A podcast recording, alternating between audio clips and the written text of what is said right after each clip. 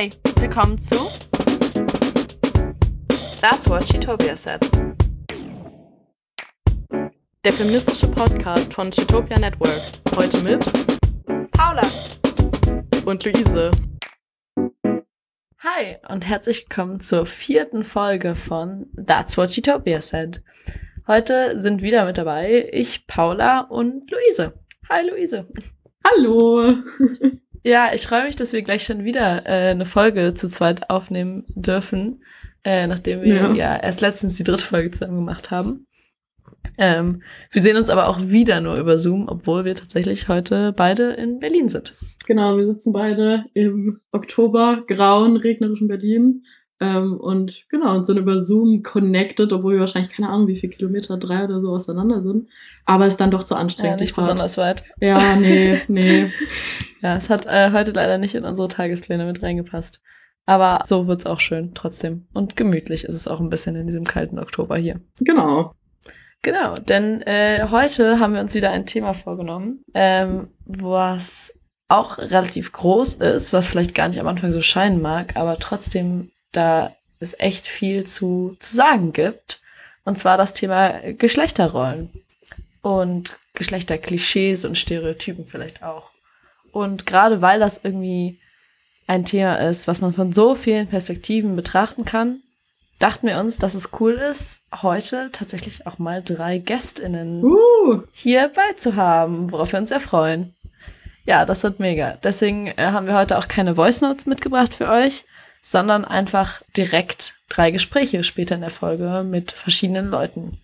Ähm, da will ich noch gar nicht zu viel verraten. Da müsst ihr einfach ein bisschen noch dranbleiben und dann kriegt ihr das schon mit. Aber bevor wir sozusagen zu diesen Gesprächen kommen und zu diesen unterschiedlichen Perspektiven, wollten wir noch mal kurz klären, was sind denn zum Beispiel eigentlich so diese traditionellen Geschlechterrollen? Ja, und äh, da wollten wir jetzt eben erstmal darauf eingehen, was generell Geschlechterrollen überhaupt sind. Und wir haben uns sehr bemüht, irgendwie eine allgemeine Definition zu finden, die klar und verständlich ist. Wie gesagt, wir sind ein bisschen darüber gestolpert, dass einfach das Thema nicht klar und verständlich ist. Es ist äh, da muss man uns irgendwie damit abfinden.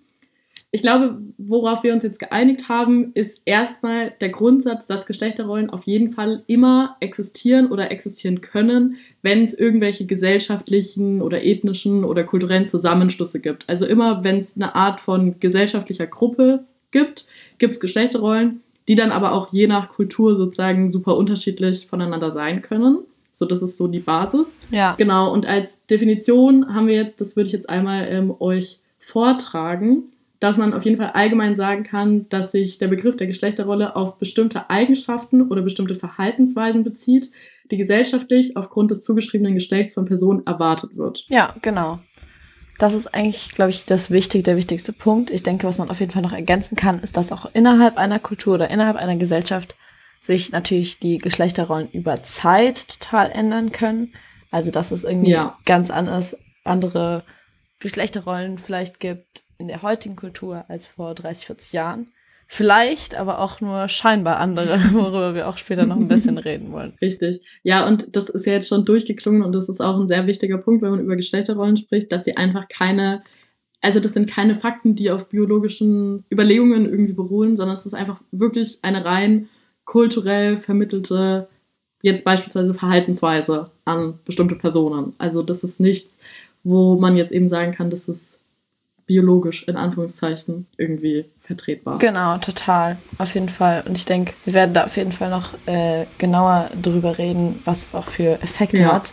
Aber vielleicht erstmal nochmal so ein bisschen in diese Richtung, um nochmal klar zu machen, okay, was sind Geschlechterrollen? Auch nochmal ganz kurz darüber sprechen, was gibt es eigentlich für Arten von, oder was gibt es überhaupt für Geschlechterrollen? Und da sind wir irgendwie bei unserer Recherche so ein bisschen drauf gekommen, dass man so vielleicht so vier Typen so ein bisschen unterscheiden kann. Mhm. Ähm, zum einen gibt es irgendwie Geschlechterrollen, die zum Beispiel irgendwie Aussehen und Äußerlichkeiten total betreffen. Es gibt aber auch Geschlechterrollen, die sich auf Charaktereigenschaften und Persönlichkeitsmerkmale beziehen. Mhm. Dann gibt es auch Geschlechterrollen bezüglich sozusagen dem Beruf oder der Karriere und dem beruflichen Leben, aber eben auch so bezüglich des so häuslichen oder Privatlebens vielleicht, würde ich es vielleicht nennen. Das waren so eigentlich so vier Ja. große Sachen, die uns ein bisschen darauf eingefallen sind. Ja. Ja, willst du mal ein Beispiel für eins nennen? Ja, total, ja, total. Ja, zum Beispiel ähm, ist es auf jeden Fall, gerade wenn wir über Persönlichkeitsmerkmale oder Charaktereigenschaften ähm, reden, denke ich, ist ein, kann man da ganz klar unterscheiden, irgendwie, was es da für Geschlechterrollen oder für so Stereotype gibt, ähm, mhm. die, wo irgendwie gesagt wird, ah, das so müssen Frauen und Männer sein, beziehungsweise so sind Frauen und Männer. Also das ist ja auch irgendwie nochmal fast ein Unterschied, ne? Ob man sagt, okay, so müssen die sein, ja. das ist irgendwie das Ideal, oder ob man irgendwie sagt, so sind sie auf jeden Fall. Aber ich denke, Geschlechterrollen machen manchmal beides. Ja, voll. ähm, ja. Und ich denke, bei Persönlichkeitseigenschaften ist es zum Beispiel so ein ganz klassisches Beispiel, dass Frauen total emotional sind, äh, irgendwie total häuslich, immer irgendwie freundlich und ähm, sich total kümmern immer um andere Leute und das aber auch total wollen. Mhm. Ähm, genau, das mhm. ist, glaube ich, so ein Stereotyp für Frauen allgemein. Und für Männer ist es halt ja. so genau das Gegenteil, so nicht emotional, kein, eigentlich möglichst wenig Emotionen zeigen allgemein eher immer so Stärke zeigt und auch Stärke so in Form von keine Emotionen. Ähm, genau. Ja. Das ist, glaube ich, so eher, äh, das sind so zwei klassische Stereotype, würde ich sagen, was Persönlichkeitseigenschaften betrifft. Ja, ja finde ich auch. Das sind auf jeden Fall die, an die man da so als aller, allererstes ja, denkt. Was ich aber vorhin auch, also wir haben natürlich im Vorgespräch ein bisschen schon überlegt. Und was ich vorhin ganz lustig fand, wir haben eben bei diesem, bei dieser Art ähm, Gender Stereotypes in so Berufen sind wir, haben wir wirklich auch direkt die, die gleiche gesagt, nämlich dieses Voll. Ding Krankenschwester und Arzt. So, das ja. ist wirklich so, ich finde, das ist auch wirklich das Klassischste, was es überhaupt gibt bei Geschlechterrollen. Das waren, oh, das finde ich auch, das finde ich auch immer das Schlimmste, wenn man das in irgendwelchen Serien oder so sieht, weißt du? Ja, das ist voll. immer so richtig so, oh, oh, mein Gott, nein. So wie sehr kann ja. man Klischees ausreizen. Also, oh. Ja, auf jeden Fall. Das ist genau das sozusagen, also es gibt irgendwie genau, Klischeeberufe oder die so Klischee weiblich dann behaftet sind oder die irgendwie so typische Frauenberufe sind und wo es dann so komisch wäre, wenn dann ein Mann in dem Beruf ist und andersrum natürlich irgendwie auch. Was natürlich überhaupt ja. nicht heißen soll, jetzt sowohl bei den Charaktereigenschaften als auch irgendwie bei diesen Berufen, dass es was irgendwie Schlimmes oder Verwerfliches ist, wenn eine Frau Krankenschwester ist oder wenn eine Frau emotional ist oder sonstiges. Das natürlich überhaupt nicht und das, glaube ich, sagt auch niemand. Es geht nur eben darum, dass nicht alle Frauen so sind oder so sein müssen oder auch so sein wollen, vielleicht. Genau. Ja, nee, voll. Also da, wir haben auch äh, ein bisschen darüber nachgedacht, was sonst noch so klassische quasi Beschäftigungsformen mhm. von Frauen oder Männern sind. Und zum Beispiel generell, glaube ich, äh, Themenbereich soziale Berufe, also sowohl Pflegerinnen, Erzieherinnen, Lehrerinnen, vor allem Grundschullehrerinnen. Und da haben wir uns auch über was sehr Interessantes ähm, unterhalten. Das wusste ich natürlich schon, dass Paula da mal was sehr Interessantes geschrieben hat für die Uni, ähm, worüber uns sie vielleicht gleich noch was erzählen kann, weil ich das auch einen total spannenden Aspekt ähm, von dieser Art von quasi, ja, vielleicht ist es auch nicht mal eine Geschlechterrolle, sondern eher eine Geschlechterrolleneinteilung, ja, worüber du jetzt gleich was erzählst. Aber das ist, ähm, genau, das ist sehr spannend. Vielleicht erzählst du ja. kurz, was du da für eine tolle Hausarbeit geschrieben hast. nee, ich habe genau, ich habe das Luise im Vorhinein erzählt, weil wir irgendwie darüber geredet haben, dass es klar so geschlechtsstereotypische Berufe gibt, aber eben das auch teilweise schon viel früher anfängt, irgendwie bei der Studienauswahl oder auch schon in der Schule sozusagen, welche Fächer so, in welchen Fächern man gut ist, in welche Fächer man mag, etc. Und dass da auch Geschlecht was mit zu tun hat. Und ich habe nämlich, äh, nämlich diese Hausarbeit eben darüber geschrieben, wo es äh, darum ging, dass es einen, schon in der Schule eben eine gewisse Erwartungshaltung von LehrerInnen gibt, dass zum Beispiel Jungs eben total gut in Mathe, Physik, Chemie und so sind und Mädchen eben nicht. Und das einfach durch diese sozusagen geschlechtsstereotype Bild, was diese Lehrer oder diese Lehrerin selbst hat, die das irgendwie dann auch weitergibt an die SchülerInnen und eben dadurch ähm, die weiblichen Schülerinnen eben viel, viel weniger Selbstvertrauen hatten äh, in ihre eigenen Fähigkeiten in diesen in diesen Fächern, die ich halt gerade genannt habe, wie Mathe, ja. Physik, Bio, äh, nicht Bio, glaube ich, es waren Mathe, Physik, Chemie vor allem so. Mhm. Ähm, und dass sich dann aber dieses geringere Selbstbewusstsein sich dann tatsächlich auch irgendwann auf ihre Leistungen ausge ausgewirkt haben. Mhm. Aber genau, das war so ein bisschen mhm. der Fakt, was wir beide irgendwie voll spannend fanden, ähm, dass eben diese, diese stereotype Haltung oder diese, dieses Bild, was manche Personen da haben, eben schon viel, viel früher auch vermittelt wird an die Person und das dann auch einfach einen tatsächlichen Einfluss haben kann auf das Leben von ja. Leuten. Ähm, genau, wozu Ja. wir, glaube ich, auch noch gleich noch mehr kommen wollen. Aber so Ja. allgemein, dass so diese Geschlechtereinteilung, Geschlechterrollen eben schon echt in vielen Bereichen des Lebens passieren. Ja, ja, ich glaube, da kann man auch voll relaten oder so von eigenen Voll. Ja, auf jeden Fall. Also- Ich glaube auch, dass es, dass es immer so ein Ding war, ja, äh, auch bei mir schon auch in der Schule, dass ich glaube auch die Mädchen sich allgemein einfach weniger zugetraut haben in den Fächern, in solchen Ja. Fächern. Das glaube ich, schon Ja. auf jeden Fall ein Ding gewesen. Nee, finde ich auf jeden Fall mega interessant. Ja, Ähm, genau, dann kommen wir jetzt nochmal quasi weiter. Wir haben ja heute noch äh, viele Gespräche vor uns ähm, und reden jetzt noch einmal kurz darüber. Wir haben jetzt noch zwei Obergruppen sozusagen und wir wollten eben konkret euch so ein paar Beispiele nennen. ja, Ich glaube, zu dem Thema, wie man sozusagen nach außen hin auftritt, also Thema Erscheinung, muss man gar nicht so viel sagen. Ich glaube, es ist äh, ein, genau ein Fakt, dass wahrscheinlich viele Jungs, viele Männer darunter leiden, wenn sie irgendwie unter 1,70 sind und viele Frauen darüber, darunter leiden, wenn sie über 1,70 sind, also gerade irgendwie Größe ähm, und so weiter. Also da spielen, denke ich, auch noch andere Themen mit rein, sowieso, ne? Also so generell Körperbild und so, aber lange Haare, bla bla bla. Also da gibt es ja tausend. ja, mega krass. Kann man sich selber. Ja, das stimmt, das ist eigentlich so ein breites Feld. Ne? Ich habe halt vor allem jetzt irgendwie auch an Kleidung gedacht, tatsächlich mehr sogar noch. Ah, ja, lustig. ähm, und nee, ich habe voll. Ah, Ja, krass. Ich habe nicht voll an Kleidung und so Make-up tragen oder so und äh, gedacht, dass das so Ah, voll die ja, Geschlechterrollen sind. Mhm. Ne? Also irgendwie Frauen tragen Mhm. Make-up und Jungs nicht. Aber ich finde eigentlich das, was du sagst, natürlich auch voll spannend. Ne? Also dass so das natürlich auch total irgendwie mit reingehört. Irgendwie auch dieses Ja, so. aber da sieht man, wie breit das ja, ist. mega breit. Zum Beispiel, dass mir auch gerade einfällt, sowas wie Beinhaare haben oder nicht. Dass das Mhm, trifft mhm, ja auch mhm. alles irgendwie noch bei Geschlechterrollen rein, dass es irgendwie erwartet wird, oh nee, Frauen haben keine Haare und das ist irgendwie so ein Geschlechterstereotyp, der so als weiblich definiert wird, eben keine Haare zu haben und bei, Män bei Männern andersrum wäre es so voll weird, irgendwie, wenn sie dann doch ihre. Beine rasieren, weil da halt das voll der. Geschlechterstereotyp ist, nein, die müssen behaart sein, weil das sind ja Männer. Je mehr Haare, Ja, desto genau. besser. Du verstehst es nicht.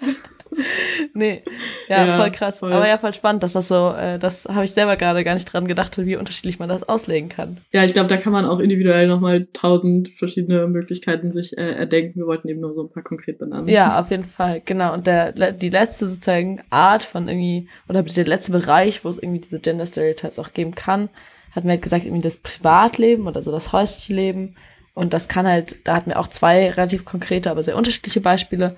Zum einen eben, was solche Sachen wie häusliche Aufgaben, äh, was sich so darauf bezieht, also dass es natürlich irgendwie so ein Klischee oder so eine Genderrolle ist, irgendwie so alle Frauen sind eher so gut, müssen gut kochen können, so und irgendwie sind so Versorger, Versorgerinnen quasi Ja. zu Hause. Ähm, ich kann aus eigener Erfahrung sagen, das ist nicht der Fall. ich würde sagen, meine Kochkünste sind eher wirklich sehr begrenzt. Ich lieb's. Also, ähm, Gender Stereotype One denied. Äh, nee, I wish, honestly. Ich würde wirklich gerne gut kochen können. Aber ja, So schlimm ist es jetzt Nee, so nicht. schlimm ist also es auch nicht. dich jetzt nicht unter Wert verkaufen. danke. genau, aber das ist auf jeden Fall so eine, ein Beispiel, was uns da eingefallen ist. Und das zweite, was glaube ich auch voll, was wir glaube ich schon voll oft wir beide so drüber gesprochen haben, allgemein. Ja. Oder ich glaube, es schon auch so ein Ding ist, was auch so ein relativ für uns irgendwie präsentes Thema ist, ist so Sexualität oder so Sexualverhalten, nenne ich das jetzt einfach mal, dass es da so voll unterschiedliche Maßstäbe eben angelegt werden an Männer Ja. und Frauen, ähm, eben basierend auf so Stereotypen von Männer sind eigentlich immer horny und wollen immer Sex und Frauen eigentlich ah, wollen eigentlich eher keinen Sex und sind eher da ganz verhalten Genau. und haben eigentlich da gar keine Lust drauf. Ähm, ja, die machen das nur so, weil die machen das so zu Liebe. Ja, Mannes, genau. Aber so, ja, sie haben eigentlich, denken sie so, ah, dann ist das still. ja, ja, da haben wir halt eben auch gerade noch drüber geredet, dass ich halt auch gerade ähm, so ein bisschen mal wieder so eine Serie geguckt habe, die ich mal früher ja, gesehen jetzt habe. sag aber auch, welche Serie. Und zwar Desperate Housewives habe ich früher mal so mal gesehen. Und ich habe irgendwie mal wieder ein paar Folgen davon geguckt und das ist so krass, wie das da reproduziert wird. Dieses, gerade eben dieses, wer will eigentlich Sex? Und das fanden wir eben auch so ein ganz, ganz klassische eben Gender-Stereotyp, ja, ähm, den, den Ja. wir auf jeden Fall nochmal hier mit Voll. erwähnen wollten. Ähm, und ich glaube, wie gesagt, den, dem man, glaube ich, auch selber als Person schon öfter mal begegnet ist, so in seinem Leben. Ja, absolut. Genau, aber alle diese Arten von irgendwie Gender-Klischees und Stereotypen, die wir ja gerade auch irgendwie besprochen haben, waren natürlich super binär. Also es war immer nur gedacht, Mann und Frau. Natürlich, wie wir, glaube ich, schon mehrmals in Folgen dieses Podcasts gesagt haben, ist unser Geschlechterspektrum überhaupt nicht so aufgebaut, sondern es gibt natürlich viel mehr Geschlechter. Ähm, man muss aber eben dazu sagen, dass gerade dass den Geschlechterrollen natürlich total inhärent ist, irgendwie, dass es so total binär ist, weil diese Stereotypen, diese Geschlechterrollen irgendwie aus einer Gesellschaft kommen, die eben davon ausgeht, dass es nur diese zwei Geschlechter gibt, was natürlich überhaupt nicht der Fall ist, aber es ist eben dieser, diesem Patriarchat, in dem wir eben leben, inhärent. Vielleicht erklären wir ganz kurz einmal noch, was, was Patriarchat ähm, bedeutet. Das ist vor allem einfach eine sozusagen Gesellschaft, in der vor allem der Mann eben eine quasi bevorzugte Stellung einnimmt, eben in vielen, vielen Arten und in vielen oder in, in vielen Bereichen des Lebens. Also sowohl irgendwie in der, im Bereich von Familie als auch eben in einem öffentlichen Lebensbereich. Genau, nach dieser Erklärung wollen wir uns jetzt gerne noch äh, den letzten beiden Fragen, die wir noch an uns selber gestellt haben, vor den Gesprächen widmen. Und zwar einmal der Frage, woher Geschlechterrollen kommen und dann auch der Frage, was äh, Geschlechterrollen beeinflusst, beziehungsweise auch andersrum, was beeinflussen Geschlechterrollen. Ähm, die Frage, woher Geschlechterrollen kommen, ist äh, sehr komplex und können wir absolut nicht abschließend beantworten. Wir können nur vielleicht so ein paar Denkanstöße geben, die wir ähm, rausgefunden haben. Ja, auf jeden Fall, genau. Also ich glaube, es gibt auch überhaupt keine einzige Antwort auf dieses Thema. Also weder von uns noch wahrscheinlich von irgendwem anders gibt es da keine abschließende Antwort drauf. Was eben gesellschaftlich und auch von verschiedenen Anthropologen ähm, und anderen Wissenschaftlern bewiesen werden kann, ist, dass eben Gesell oder diese Gender Roles von Kultur und Gesellschaft beeinflusst werden. Also dass allein dadurch, dass sie eben variieren, je nach Kultur, kann man ja. eben einfach ganz klar sagen, okay, die kommen irgendwie aus der Kultur raus und nicht aus irgendwelchen biologischen Aspekten raus. Und sie dienen eben auch dazu, um dieses Patriarchat, was wir gerade erklärt haben, eben aufrechtzuerhalten.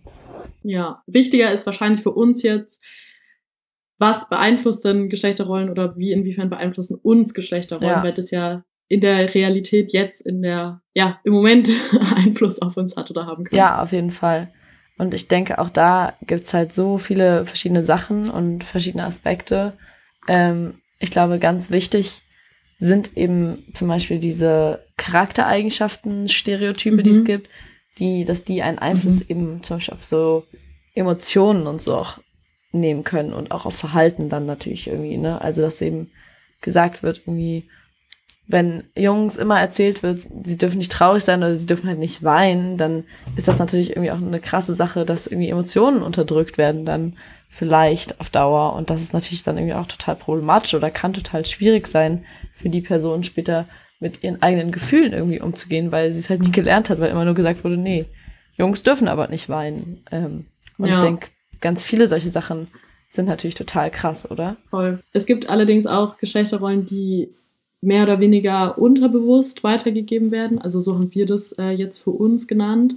Und das wollten wir nochmal anschaulich an einem, einem, Beispiel erklären, nämlich äh, an dem Beispiel von Care-Arbeit in der Corona-Pandemie. Also Care-Work ist so quasi, sag ich mal, der Haushalt. Also wer kümmert sich um Kinder, wer kocht, wer putzt, wer kümmert sich um das Haus. Ähm, das, äh, darunter fällt das alles. Und da gibt es zwei ganz interessante Statistiken dazu.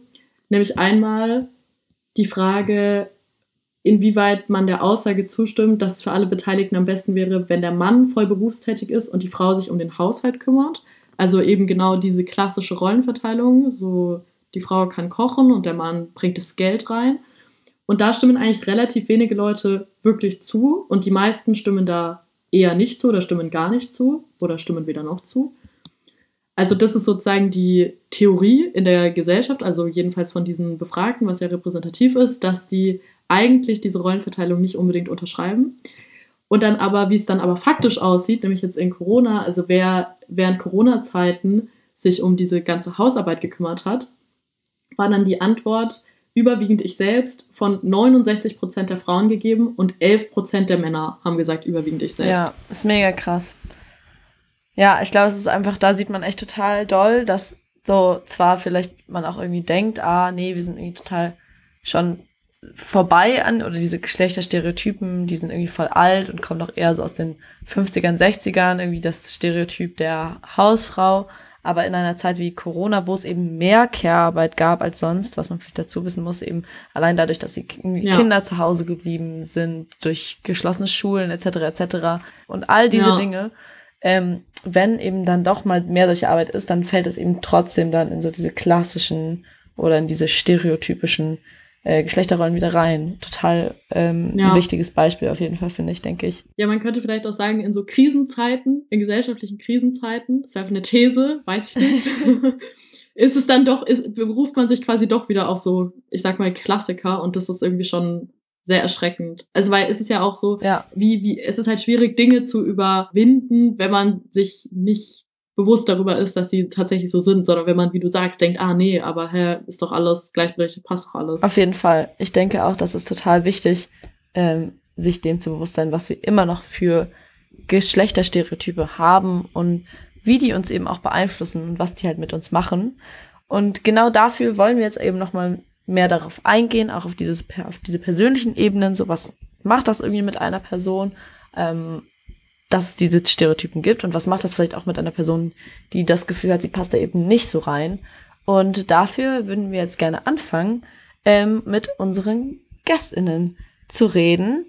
Die werden jetzt hier einmal gleich noch kurz vorgestellt und dann geht es los mit den Gesprächen. Viel Spaß!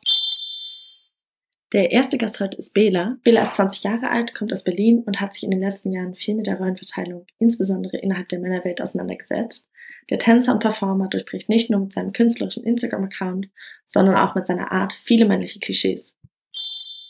So, und jetzt kommen wir auch schon zu dem ersten Gespräch mit unserem allerersten Gast in diesem Podcast. Und wir freuen uns sehr, dass Bela sich heute Zeit genommen hat, mit uns zu sprechen, obwohl die Planung auch ein bisschen chaotisch war.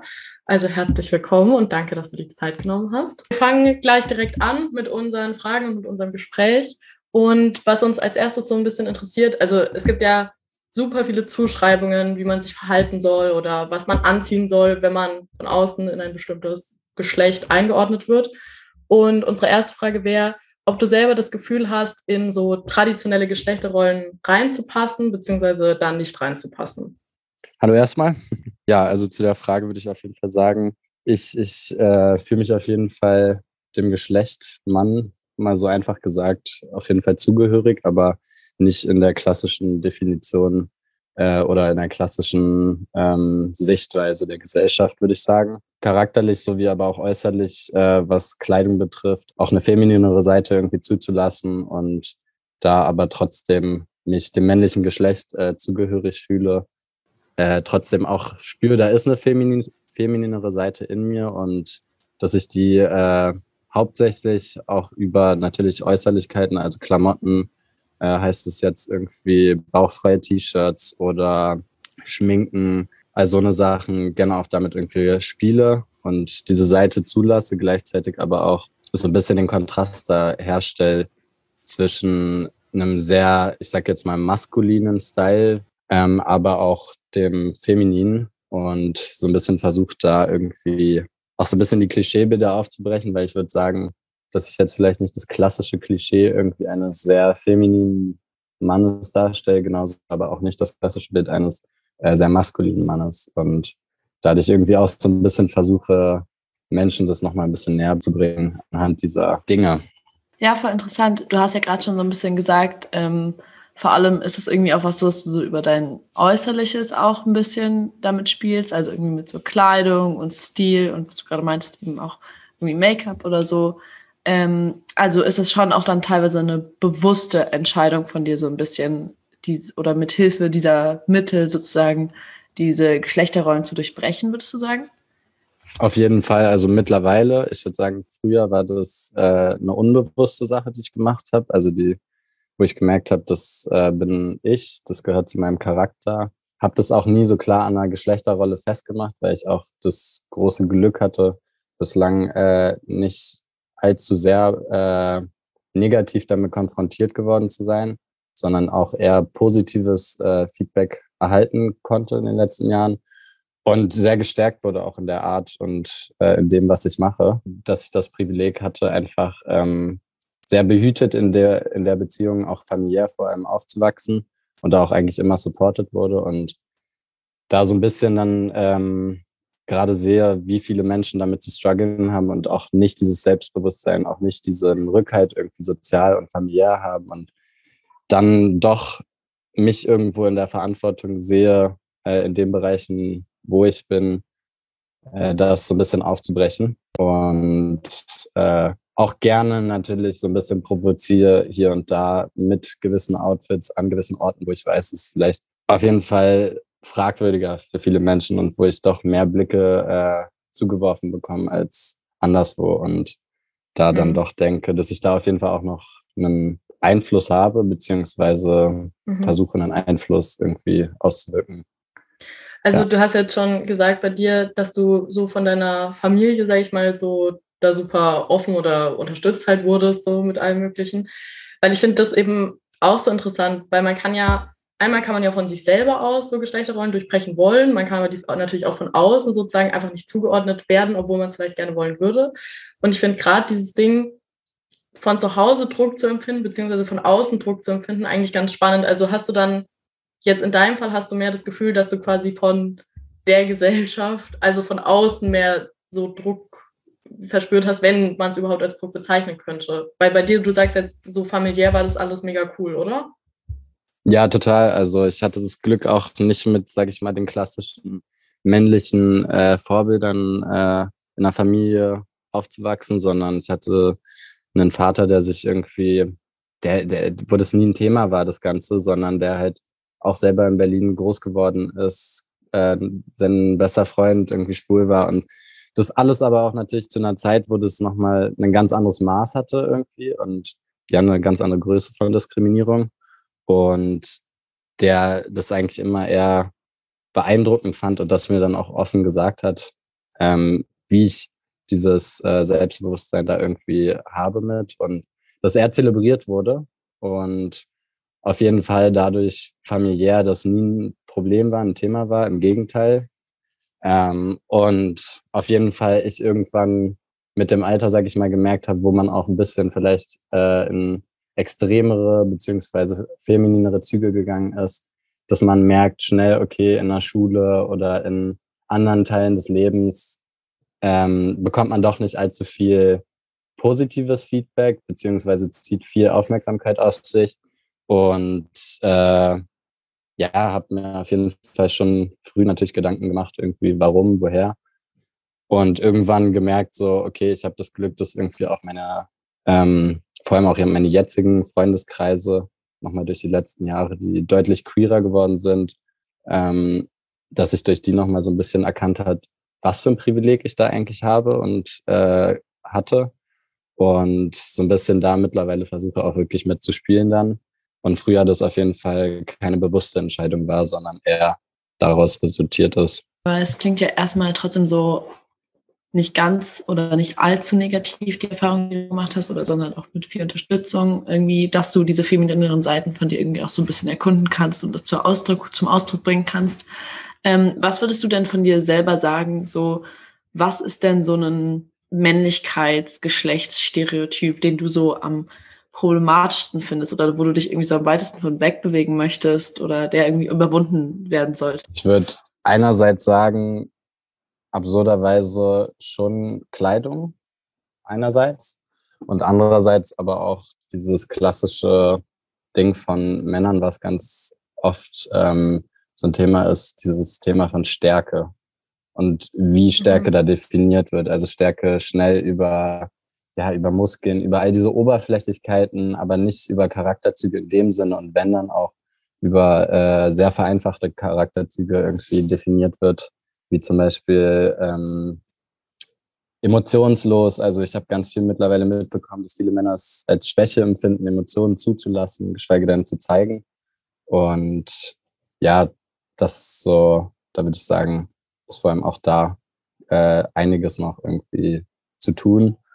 Und auch vor allem in der Männerwelt untereinander, wie, wie man sich sieht gegenseitig und worüber man spricht, wie man über Dinge spricht weil da das meiste dann doch noch verschwiegen wird, beziehungsweise gar nicht erst überhaupt in irgendeiner Form drüber geredet wird, weil das gar nicht als Thema oder als Problematik gesehen wird, oftmals. Und ich doch aber auch gemerkt habe, dass es äh, in den letzten Jahren, gerade auch in den, äh, ich würde mal sagen, heterozist-normativen Kreisen, immer größer an ein Thema schon geworden ist, aber eher dann auch sozusagen ich als queerer Mensch oder viele meiner weiblichen Freunde, die da dann die Ansprechpartner waren, aber nicht der Diskurs innerhalb der äh, Heterozis-Welt, sage ich mal, geführt wurde. Und da würde ich sagen, liegt da auch ein ganz großes Problem. Ja, ja, das kann ich mir auch sehr gut vorstellen. Und das würde mich jetzt, also das hast du schon eigentlich jetzt so anklingen lassen, aber da würde ich jetzt auch trotzdem nochmal nachfragen, weil ich das einen ganz interessanten Aspekt finde. Also würdest du sagen, dass es eher, wenn wir jetzt wirklich von so einer cis-hetero-männlichen Blase ausgehen, dass es da eher ein Problem ist, bestimmte Sachen zu durchbrechen, als jetzt außerhalb? Also als Beispiel, wenn du jetzt als Mann bestimmte männliche Klischees nicht erfüllst, ist es schwieriger, das gegenüber anderen Männern als gegenüber anderen, gegenüber anderen Frauen oder gegenüber anderen queeren Kreisen? Also würdest du sagen, das ist sozusagen schwerer, weil man sich gegenseitig das noch weniger, ich weiß es nicht, zulassen kann? Ähm, ja, ich würde auf jeden Fall sagen, erstmal so grundsätzlich ja. Ich würde sagen aber auch, dass ich gerade sozusagen aus diesem Aspekt, den ich, sage ich mal, für mich irgendwo schon früh bis begriffen habe, dass ich da gemerkt habe, okay, ich äh, erfülle nicht dieses Klischee, was viele Männer auch in dem Kopf haben, oftmals. Und wenn ich dieses Klischee durchbreche, merke ich, dass mir viele anders zugehört haben, anders zuhören, weil ich auch immer damit gespielt habe, mit einerseits meiner maskulinen Seite, andererseits dieser weiblichen Seite und so ein bisschen auch das anfangs auch erstmal für mich überhaupt schwierig war, solche Themen da einzubringen in diese Kreise, weil man das Gefühl hat, damit oder man oder ich war damit alleine.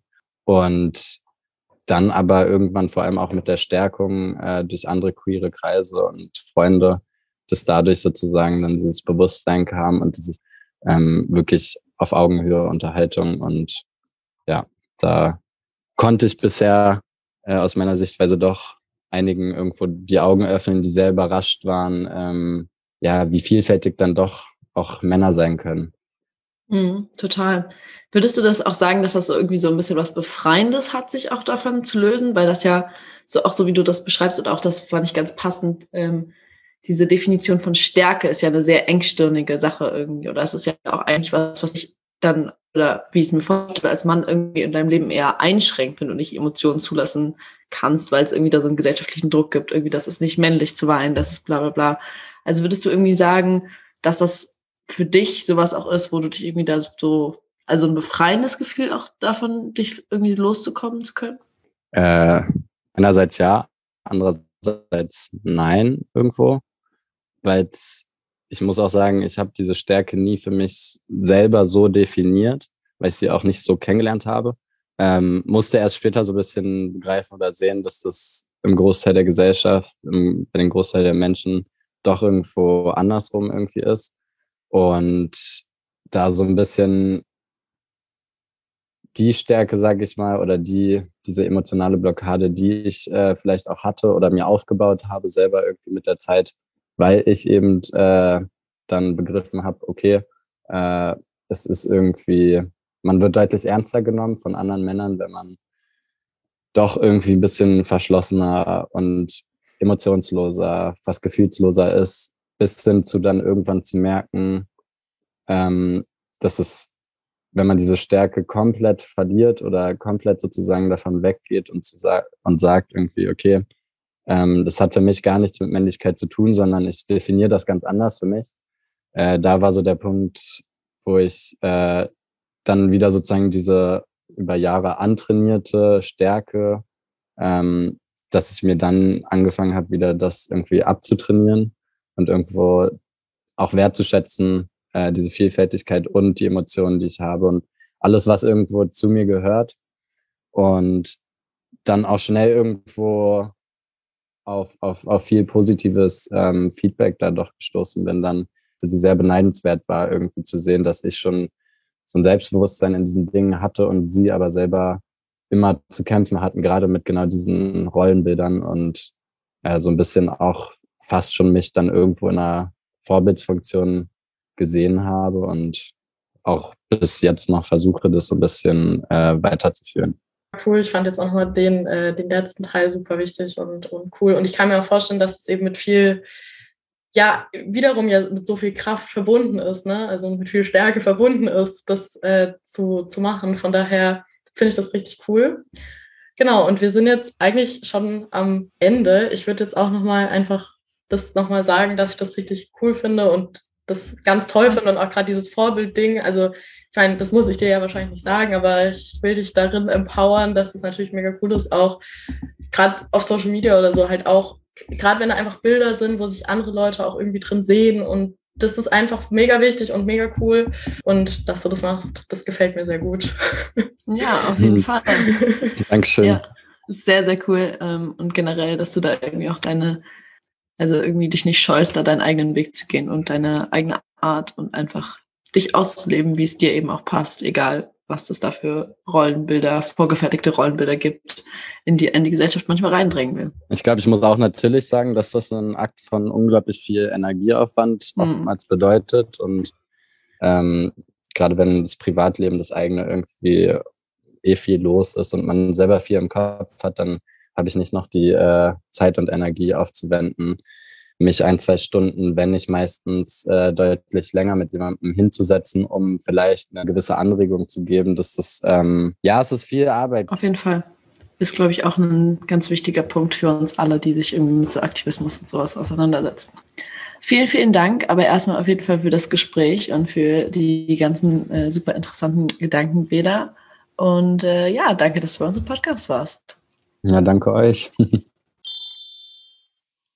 Als nächstes zu Gast ist Ava. Ava ist ebenfalls 20 Jahre alt und macht aktuell ein FSJ in einer Wohnstätte für Menschen mit Behinderung.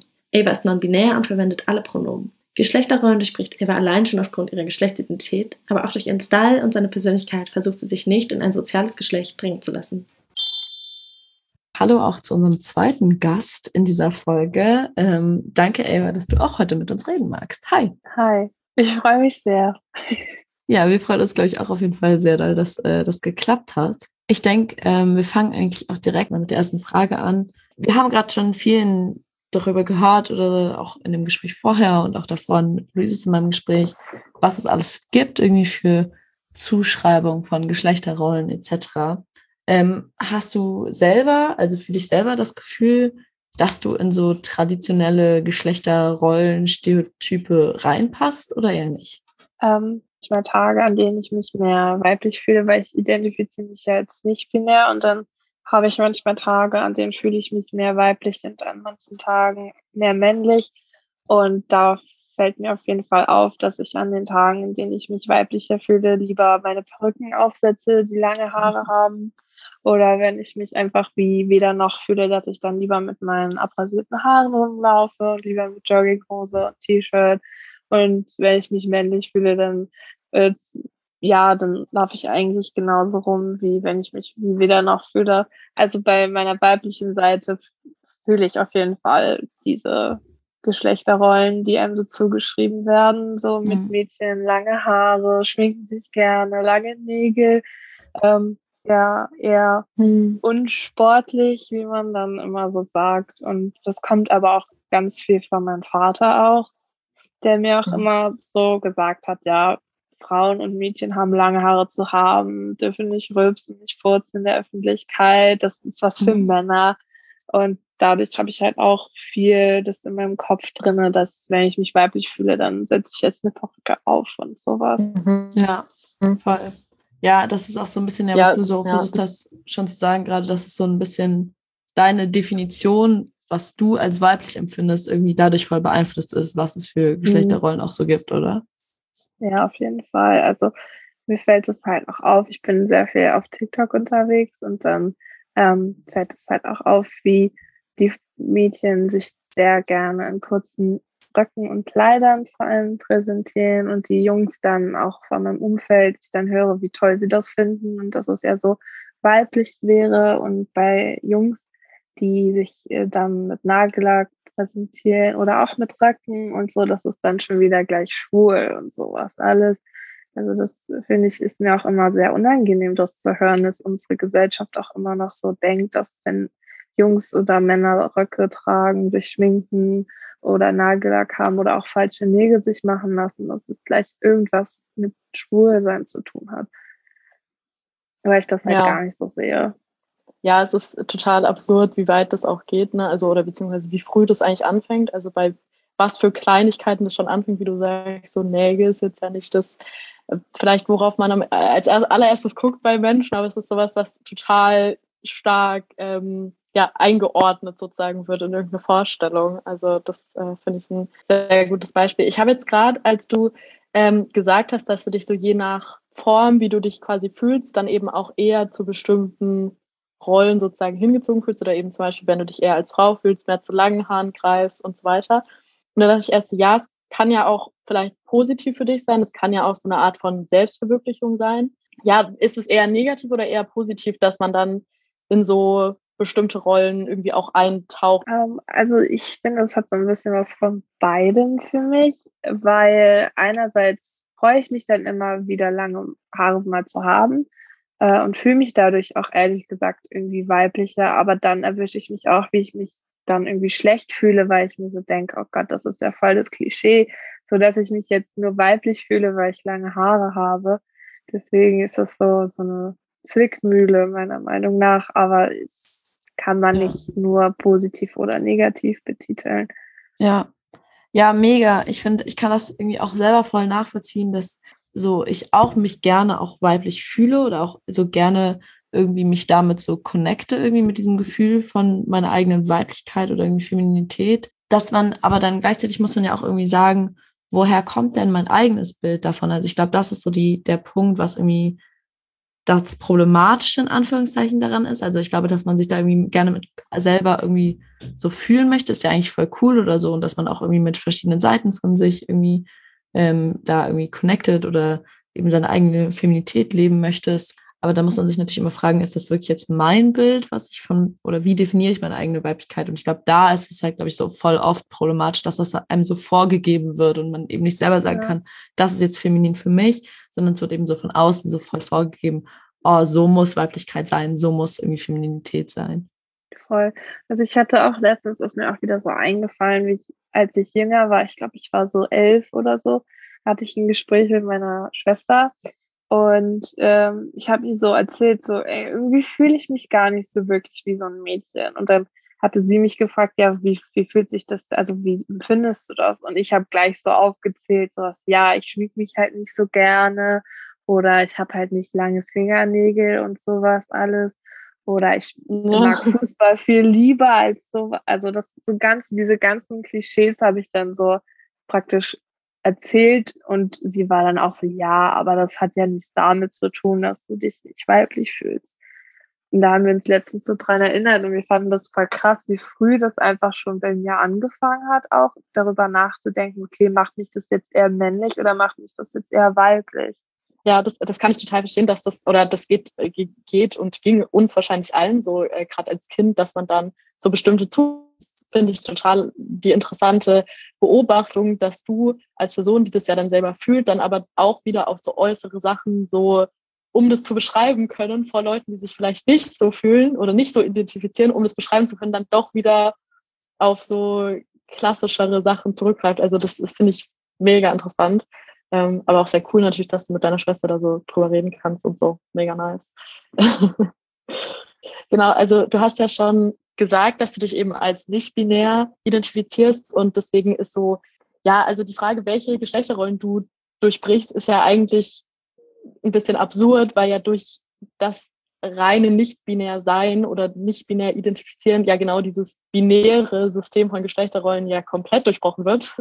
Mhm. ähm, trotzdem aber vielleicht die Frage, also was das, was das für einen Einfluss auf dich hat oder auch dein Leben, dass du eben da einfach dadurch, dass es ja so zweiteilig ist, dass du da nicht so wirklich von außen eingeordnet werden kannst. Also welchen Einfluss hat das auf dich? Also hast du da irgendwelchen so gesellschaftlichen Druck oder so? Ja, also ich habe auf jeden Fall Druck. Ich hatte auch, als ich noch zur Schule gegangen bin, sehr viel Druck, weil man da ja auch öfter in Mädchen und Jungen eingeteilt wird. und dass dann die Mädchen zum Beispiel mehr so die künstlerischen Sachen machen und die Jungs werden aufgefordert, schwere Stühle zu tragen und so. Und ich hatte dann immer diesen Druck, okay, zu was gehe ich jetzt? Helfe ich jetzt beim Aufbauen oder helfe ich jetzt eher beim Dekorieren? So. Ähm, und dann habe ich irgendwie immer ein bisschen beides gemacht. Also ich bin dann erst so zu den Mädchen gegangen und habe dann da geholfen. Und wenn ich dann das Gefühl hatte, okay, ich, das reicht jetzt an äh, künstlerischen Sachen bin ich dann immer zu den Jungs mit rübergegangen. Aber auch alleine dieser Druck, dass ich mich da wirklich einfach nur, weil ich als Mädchen geboren bin, dann gleich zu den Mädchen gehe oder dass auch die Lehrer denken, so ja, das ist einfach so, dass die Jungs lieber Sport machen und die Mädchen machen lieber die künstlerischen Sachen. Ähm, und als ich mich dann geoutet habe vor meinen Eltern, haben, die verstehen das bis heute noch nicht so richtig. Und mein Vater hat ja auch, äh, der fand es auch nicht so toll, dass ich mir die Haare abrasiert habe, weil er halt empfindet, dass Mädchen lange Haare haben müssen. Und als ich ihm das auch erklärt habe, dass das ein komplettes Klischee ist, dass ähm, das muss gar nicht sein, dass Mädchen lange Haare haben, war er dann ähm, ja sehr schockiert darüber, dass äh, ich dachte, dass er so denkt, weil er sieht das halt gar nicht so. Ja, das, äh, das kann ich auch, also ich glaube, das ist auch immer so ein Ding, oder? Dass man immer selber denkt, also kenne ich auch so aus meiner Erfahrung mit so Familienmitgliedern oder so, dass immer alle denken, ja, sie sind ja eigentlich nicht die, die Schlimmen, die irgendwelche Klischees äh, weitertragen. Also, mhm. aber es ist auch cool, dass du das dann so zu ihm gesagt hast und das ist auch, glaube ich, mega wichtig und voll die, ja. ja, voll der wichtige Punkt auch für sich selber, oder? Also. Ja, extrem. Also mir hat es auf jeden Fall auch geholfen, das mehr auszuleben, weil ich habe das vor ein paar Jahren noch so versteckt und ähm, immer gesagt, so ja, ich bin, also sag einfach Frau zu mir oder benutze einfach nur die Sie-Pronomen. Und als ich dann gesagt habe, ey, ich muss das gar nicht so machen, wie andere das sagen. So, ich muss meine Eltern damit nicht glücklich machen. So, ich muss mich selber damit glücklich machen. Und habe dann auch angefangen, dann halt zurück zu kontern und gesagt, ey, ich bin kein Mädchen. Mhm. Nenn mich ja. nicht Mädchen. Ja, ich glaube, das ist tatsächlich auch einfach voll der äh, gute Abschluss, was du gerade gesagt hast. Und ich glaube, was auch generell natürlich in deiner Situation als äh, nicht-binäre Person, aber ich glaube generell so ein bisschen auf Geschlechterrollen ähm, oder Erwartungen an Personen, die einem bestimmten Geschlecht zugeschrieben werden, ähm, draufpasst, dass man am Ende des Tages irgendwie einfach das machen sollte, womit man einfach selber glücklich ist und nicht an irgendwelche Erwartungen geknüpft ist. Cool. Dann ähm, vielen, vielen Dank, Ava, für das wunderbare Gespräch mit dir und für deinen Einblick in deine Welt und deine Perspektive. Dankeschön. Vielen, vielen Dank auch. Es hat mir sehr viel Spaß gemacht. Unsere letzte Gästin ist Lucy. Sie ist 24 Jahre alt, kommt aus Köln und schreibt gerade ihre Masterarbeit in London. Lucy hat sich schon auf mehreren Ebenen mit der Einordnung in geschlechtsbezogene Stereotype beschäftigt und bringt als Transfrau eine ganz eigene Perspektive mit, in der sie manchmal weniger den Druck und vielmehr das Bedürfnis verspürt, manche Geschlechterrollen erfüllen zu können, während sie andere strikt ablehnt. Jetzt kommen wir zu unserem dritten Gespräch oder Interview heute und da reden wir mit Lucy und wir freuen uns sehr, dass Lucy sich heute Zeit für uns genommen hat, äh, mit uns dieses Gespräch zu führen. Hallo, ich freue mich auch. Und wir steigen direkt rein, so wie es äh, bei den Profis ist. Und zwar, es gibt ja ganz viele Beschreibungen, wie man sich zu verhalten hat, was man zu tun hat, wenn man von der Außenwelt in ein bestimmtes Geschlecht oder Gender eingeordnet wird. Und hast du so selber das Gefühl, in traditionelle Geschlechterrollen reinzupassen oder eher nicht? Und wenn ja, warum? Und wenn nein, warum nicht? Ja, spannende Frage. Ich habe das Gefühl, ähm, ich kann das jetzt nur subjektiv natürlich aus meiner individuellen Perspektive beantworten. Und ich als ähm, transfeminine Person habe häufig das Gefühl, dass Geschlechterrollen mir irgendwie grundsätzlich verwehrt sind. Also dahingehend, dass no matter, was ich so versuche zu tun, ob ich jetzt versuche, einem traditionell weiblicheren Bild zu entsprechen, dann äh, wird mir vorgeworfen, dass ich sozusagen den Status quo bestätige und ähm, dass ich mich unfeministisch verhalte, weil eine Frau ist ja nicht einfach nur, was weiß ich, pinke Klamotten und am Herd stehen. Ähm, und wenn ich das nicht tue, dann werde ich aber stattdessen einfach überhaupt nicht in meiner Identität validiert und ähm, als Predator oder irgendwas Weirdes dargestellt. Ähm, von daher, Geschlechterrollen sind für mich ähm, ein komplexes Thema. Ähm, und häufig gibt es Sachen, in denen ich mich tatsächlich sogar aufgehoben fühlen könnte. Ähm, und dann ist es aber tatsächlich witzigerweise gar nicht so eine Sache von wegen, die wird mir auferlegt, sondern ich muss tatsächlich im Gegensatz dazu relativ viel dafür kämpfen, die überhaupt für mich beanspruchen zu dürfen. Ja, auf jeden Fall. Ich glaube, das ist, wie gesagt, auch eine total spannende Perspektive, weil es eben eine vielleicht ganz andere ist, ähm, als zum Beispiel für mich als Cis-Frau, die vielleicht einfach in manchen Situationen das Gefühl hat, es wird ähm, mir gewisse Rollen oder gewisse Rollenbilder, die ich so reingedrängt werde, irgendwie zum Beispiel sowas wie dieser Anspruch, man muss eine Mutter sein, wo ich irgendwie das Gefühl habe, für mich ist das total die, die Drucksache auch irgendwo oder irgendwie was, wo ich mich irgendwo reingedrängt fühle, was ich, womit ich mich noch gar nicht weiß, ob ich mich damit überhaupt identifizieren kann, aber es ist auf jeden Fall eine ganz andere Perspektive. Ja, genau, sowas ist halt beispielsweise für mich ähm, genau sowas, was du angesprochen hast. Das ist was, was mir eben nicht auferlegt wurde. Ähm, und auch etwas, was ich erstmal gar nicht so schnell erfüllen kann. Ähm, und ich weiß, dass ich für mich selber ähm, das wahrscheinlich zumindest im theoretischen Konzept, ich bin ja jetzt keine Mutter, aber stattdessen als total validierend und irgendwie auch schön mir vorstellen könnte. Ähm, aber das liegt halt auch, wie du es selber gerade gesagt hast, so ein bisschen an dem Zugang, den man dazu hat und an den, ist das jetzt eine Erwartung oder ist das was, was ich selber komplett frei von mir aus entscheide? Was ich daran so ganz interessant finde, ist halt eben, dass du das gesagt hast, du musst eher so darum, darum kämpfen. Weil eigentlich, wir haben jetzt, glaube ich, auch viel so darüber gesprochen, was ähm, Geschlechterrollen für einen gesellschaftlichen Druck auf Leute aufbauen und dieses Reinpassen in ein bestimmtes vorgegebenes Muster. Also ist es dann für dich tatsächlich irgendwie ein schönes Gefühl, wenn du eine bestimmte Geschlechterrolle, von der du dir irgendwie wünschst, sie erfüllen zu können, dann auch erfüllen kannst? Oder wie, oder gibt es dir trotzdem irgendwo so eine Drucksituation gesellschaftlich? Ich hoffe, man versteht die Frage. Ja, ich, ähm, es ist beides irgendwie. Also es kommt mhm. tatsächlich sehr darauf an, ob das jetzt was ist, auf das ich Bock habe oder ob das ich eben keinen Bock habe. Also ähm, es gibt häufig irgendwie Erwartungen, denen ich dann doch nicht entsprechen möchte.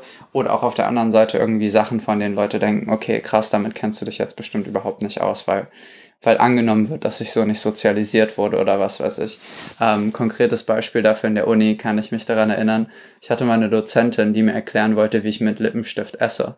Ähm, und Was? das war total lustig, weil ich habe die noch nie mit Make-up in ihrem Gesicht gesehen und ähm, ich trage größtenteils der Zeit Make-up und zwar so ein Super Stay Lipstick, der ist egal, was du machst. Also du kannst damit eine Toilettenschüssel von innen auslecken und der geht nicht ab so. Aber das war auch so, okay, hier wird quasi erwartet, dass ich der Genderrolle nicht entsprechen kann, obwohl ich mich literally besser damit auskenne als du. Ja, das ist auf jeden Fall irgendwie sehr absurd und sehr, sehr, sehr krass da ist. Ja, und dann auf der anderen Seite gibt es natürlich auch Sachen, die ich mir nicht auferlegen lassen will. Ähm, beispielsweise hatte ich letztens das erste Mal die Erfahrung von meiner Mom, für ein zu knappes Outfit geslutshamed zu werden. Und ähm, das war was, das war nicht so nice, muss ich sagen. Und dann hatten wir auch erstmal natürlich eine Grundsatzdiskussion darüber, ähm, welchen oder welchen Anteil andere Leute überhaupt an meiner Repräsentation, meiner Präsentation und meinem Körper haben dürfen und ob das jetzt mein Problem sein muss oder nicht, wenn die jetzt Sexualität in Haut rein interpretieren. Ähm, und das finde ich ist dann ja doch was, mit dem sich auch natürlich ganz viele Cis-Frauen rumschlagen müssen und ich dann auch nicht gerade toll fand. Ja, auf jeden Fall. Ich glaube auch, Sexualität war auch eine so der Sachen, die wir vorhin auch schon in dem Podcast als Beispiel angesprochen hatten, dass da so eine krasse Gender Role, ähm, wenn man jetzt in diesem binären System kurz bleibt, sowohl für Männer als auch für Frauen auferlegt wird. Und zwar voll gegenteilig, dass es sowohl bei Männern so ist, oh, du musst irgendwie so hypersexuell irgendwie sein, um so als Mann zu gelten, als auch für Frauen irgendwie, du kannst irgendwie Sexualität nicht, nicht wirklich richtig ausleben, weil irgendwie immer passt man nicht in irgendeine Rolle rein. Genau. Das auf jeden Fall finde ich auch ein sehr, sehr spannendes Beispiel. Ähm, wenn du dir generell aussuchen könntest, welche Geschlechterrolle von allen, die man jetzt kennt, inklusive der, über die wir gerade geredet haben, die man so am schnellsten überwinden oder abschaffen wollen, oder die du am schnellsten abschaffen wollen würdest, welche wäre das? Ähm, wahrscheinlich die der toxischen Maskulinität. Also diese Idee, dass ähm, Männer ähm, immer die dominante und kontrollierende und Alpha-Position in jeder Situation einnehmen müssen. Ähm, und dass wenn das in Frage gestellt wird, da mit ähm, Gewalt oder mit ähm, Einschüchterung oder irgendwas drauf reagiert werden muss. Und das einerseits, weil das natürlich für alle Menschen, die gerade nicht Männer sind oder zumindest nicht dem Standard-Männerbild entsprechen wollen, ähm, saugefährlich werden kann, weil so ein verletztes Ego halt schnell zu ähm, einer Gewalttat oder auch einfach nur zu Bullying oder was weiß ich führen kann. Ähm, aber ehrlich gesagt auch, weil es auf der anderen Seite Männer total darin einschränkt, was sie überhaupt tun dürfen und wie sie sich ausdrücken dürfen. Und ich glaube, ganz maßgeblich dazu beiträgt, dass ähm, viele Männer so krasse Schwierigkeiten damit haben, mit ihren Emotionen umzugehen und sich verletzlich zu zeigen und vielleicht nicht nur einer Art von Mann entsprechen müssen. Also ich habe das Gefühl, heutzutage haben Frauen mittlerweile so viel dafür gekämpft, sich unterschiedlich ausdrücken zu dürfen. Ähm, und ich würde mir einfach wünschen, dass das von der Männerseite irgendwann auch mal so kommt. Ähm, und dass da ein paar Rollenbilder aufgebrochen werden und wir alle ein bisschen freier sein können. Ja, das finde ich wirklich ein sehr, also finde ich einen sehr guten Punkt, das zu sagen und vor allem auch dieses Ding, dass wir dann alle freier sein können, weil das ja, also ich insbesondere ist natürlich wichtig, dass sozusagen dann Frauen, Transfrauen, andere queere Leute sozusagen dieser Gefahr nicht ausgesetzt sind, aber es kann ja eben auch für diesen, für diese Bubble sozusagen auch eine Freiheit bedeuten und das hast ja, genau. Und das finde ich eben auch ein mega spannenden Punkt und eben auch wieder so ein bisschen dieser Aspekt davon, was das eigentlich auch für Leute, die vielleicht im Moment noch auf eine Art profitieren, eigentlich auch in welcher Hinsicht es eigentlich auch bereichernd sein kann. Also finde ich das einen sehr, sehr smarten und wichtigen Punkt. Dankeschön. Ja, ich danke dir oder wir danken dir. Jetzt sind wir ja schon wieder fertig. Es war super spannend. Es war sehr schön, mit dir zu reden. Vielen Dank, dass du dir die Zeit genommen hast. Danke, dass ihr mich auf dem Podcast hattet und ähm, unterstützt die Abschaffung des TSG. Immer. Uh. Gutes Statement zum Ende. Vielen Dank dafür. Falls ihr ähm, nicht wisst, was das TSG ist, guckt einfach mal in unsere alten Newsletter rein. Da hat Lucy tatsächlich auch schon mal einen Artikel drüber geschrieben. Also, danke Lucy und tschüss. Bye bye. danke an alle unsere tollen Gästinnen nochmal, die heute hier waren das waren wirklich super, super spannende und neue Perspektiven auch auf das Thema Gender Roles und ich habe echt super viel mitgenommen. Vor allem, ja. Es geht mir auch so, nee, ich wollte dich gar nicht unterbrechen. Ich fand es einfach gut. auch so richtig cool und wollte jetzt auch nochmal sagen, dass es, also wir hatten ja schon gehofft, dass es so ein perspektivenreicher Austausch wird, aber dass es so viele Facetten abdeckt und so bereichernd wird, hätten wir uns, glaube ich, auch nicht erträumen lassen können. Nee, auf jeden Fall. Ich fand es auch vor allem mega wichtig, da verschiedene queere Perspektiven einfach nochmal drauf zu kriegen. Ähm, vor allem, weil eben Luise und ich als Cis-Frauen ähm, eben da manche Perspektiven eben nicht abdecken oder überhaupt vielleicht manchmal gar nicht daran denken. Und deswegen fand ich das irgendwie ähm, super, super spannend, was eben teilweise auch Ava gesagt hat, als irgendwie non-binäre Person, wie sie damit umgeht, ähm, dass ihm manchmal Genderrollen trotzdem aufgedrängt werden, obwohl irgendwie ja eigentlich Ava als Person ja. in keins dieser Genders überhaupt reinpasst. Ja, total. Nee, fand ich auch richtig cool. Genau, wir wollen jetzt noch mal kurz so ein Resümee darüber machen, warum denn jetzt eigentlich Gender Roles richtig problematisch sind. Also man hat es jetzt ja eigentlich an vielen Punkten schon erkennen können, aber wir wollen noch mal so kurz zusammenfassen, was uns vor allem im Kopf geblieben ist. Und ich würde mal mit der ersten noch anfangen. Und zwar, dass es halt eben einfach so eine ich sag mal, Einordnung von Personen in bestimmte Boxen ist, die sehr einengend sein kann und aus denen es halt total schwierig ist, sich zu befreien. Ich glaube, das gilt für ganz viele natürlich Themen in Bezug mit Gender, aber jetzt heute haben wir es halt total merken können, ja, wie einteilend und einengend das sein kann. Ich glaube, das ist ein wichtiger Punkt. Auf jeden Fall und ich denke eben diese genau das, glaube ich, hast du sehr schön gesagt und vor allem, wenn man an diese Beispiele auch aus dem Gespräch mit Bela denkt, zum Beispiel dieses, was er meinte in Bezug auf irgendwie Stärke wird für männliche Personen immer gleich mit Emotionslosigkeit mhm. gleichgesetzt. Solche Sachen können ja auch im, in den schlimmsten Fällen wirklich auch irgendwie äh, dazu führen, dass sich bei psychischen Problemen Ja. keine Hilfe gesucht wird, etc. etc. Also ich glaube, man muss einfach sich auch echt bewusst werden, dass dieses Einordnen eben nicht nur irgendwas voll harmloses ist, sondern sehr, sehr ernste und ja, schlimme Folgen Ja. nach sich ziehen kann, im schlimmsten Fall irgendwie. Ja, nee, voll. Genau. Und allgemein denke ich einfach, dass ich glaube, wir uns alle darauf einigen können, dass generell man sich manchmal auch fragt, warum geht das überhaupt irgendwen was an, Mhm. ne, am Ende des Tages? Also, warum interessiert das überhaupt andere Leute, ob man als Mann jetzt ein Kleid trägt oder ob man als Frau jetzt eben nicht Mutter sein möchte? Also am Ende des Tages ist das doch irgendwie eine total individuelle Entscheidung Ja. oder sollte es eigentlich sein? Ja, absolut. Ich, ich finde eben auch, ich finde es so lustig, weil ich habe schon das Gefühl, dass es in unserer Gesellschaft schon viel darum geht, sich individuell zu verwirklichen. Aber das Thema Gender ist da irgendwie so ein bisschen nicht unbedingt negativ konnotiert, aber es wird nicht so richtig ernst genommen. Also sich in anderen Voll. Dinge verwirklichen ist irgendwie wichtig und wird auch Leuten irgendwie hoch angerechnet, ja.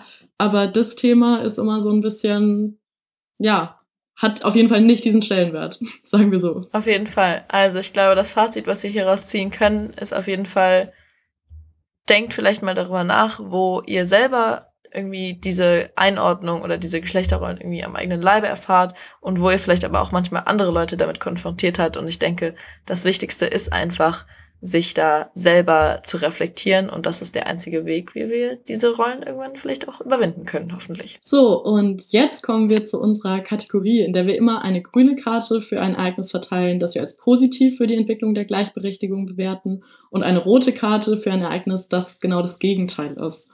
Und heute haben wir eh zu dieser äh, relativ speziellen Folge, weil wir es erstmal GästInnen haben, auch äh, bei dieser Kategorie ein bisschen gespielt. Und zwar haben wir quasi ein Ereignis, was sowohl grün als auch rot ist. Und wir haben schon gesagt, es ist keine politische, äh, kein politisches Zeichen. Obwohl, naja, äh, auf jeden Fall geht's um die Bundestagswahl beziehungsweise die Zusammensetzung des neuen Bundestags, weil da sehen wir Sachen als sehr positiv und sehr wichtig für die Entwicklung der Gleichberechtigung und gleichzeitig sehen wir da einige Sachen ähm, sehr negativ. Genau, und Paula stellt jetzt erstmal die positiven Sachen vor. Genau, denn es war ja vor nicht allzu langer Zeit, ähm, genau genommen am 26. September, die Bundestagswahl in Deutschland.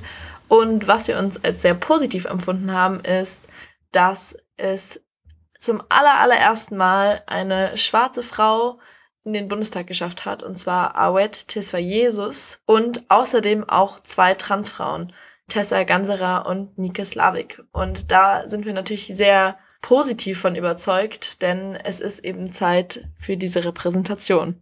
Total. Wir bleiben aber auch bei der roten Karte direkt bei dem Thema Repräsentation. Luise, magst du mal sagen, warum? Ja, genau. Also am Ende sitzen eben jetzt im Bundestag immer noch nur 35 Prozent Frauen, beziehungsweise der Frauenanteil ist eben nur zu 35 Prozent, wobei ja eben die Hälfte der Bevölkerung in Deutschland Frauen sind und daher diese Repräsentation halt überhaupt nicht angemessen ist. Und genau das Gleiche gilt für Menschen mit Migrationsgeschichte, die sind im Bundestag zu 11,3 Prozent vertreten, machen aber einen Bevölkerungsanteil von ungefähr 26 Prozent aus.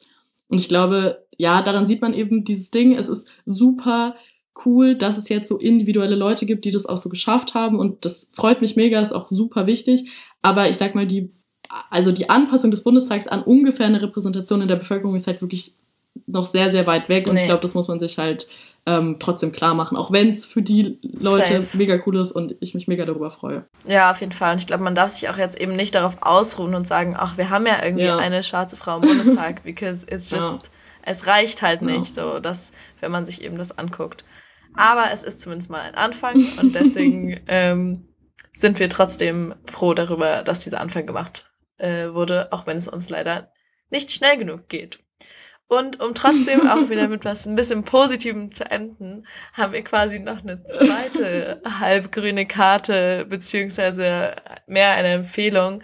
Ähm, denn die wollen wir nochmal, die zweite grüne Karte wollen wir an Nura und ihrem neuen Album ähm, auf der Suche vergeben.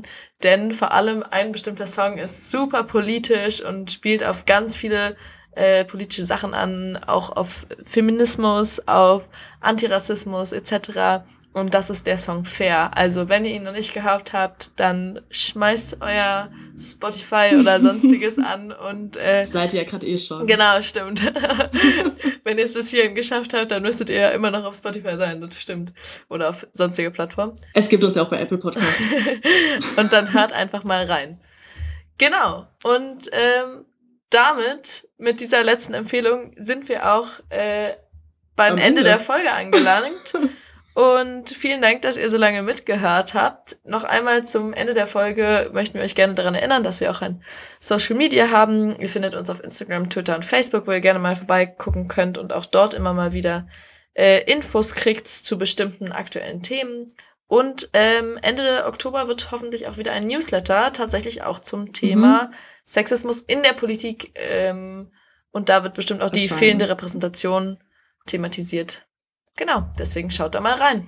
Genau, folgt uns, schreibt uns, wenn ihr irgendwelche Fragen habt oder wenn ihr was anders seht oder wenn ihr einfach mit uns darüber diskutieren wollt, dann schreibt uns gerne. Äh, hört nicht auf, diesen Podcast zu hören und zu teilen. Genau, und dann hoffe ich, dass wir uns beim nächsten Mal wieder hören. Ganz vielen Dank, es war schön mit dir, Luise. Bis dann. ja, es war auch schön mit dir. Tschüss.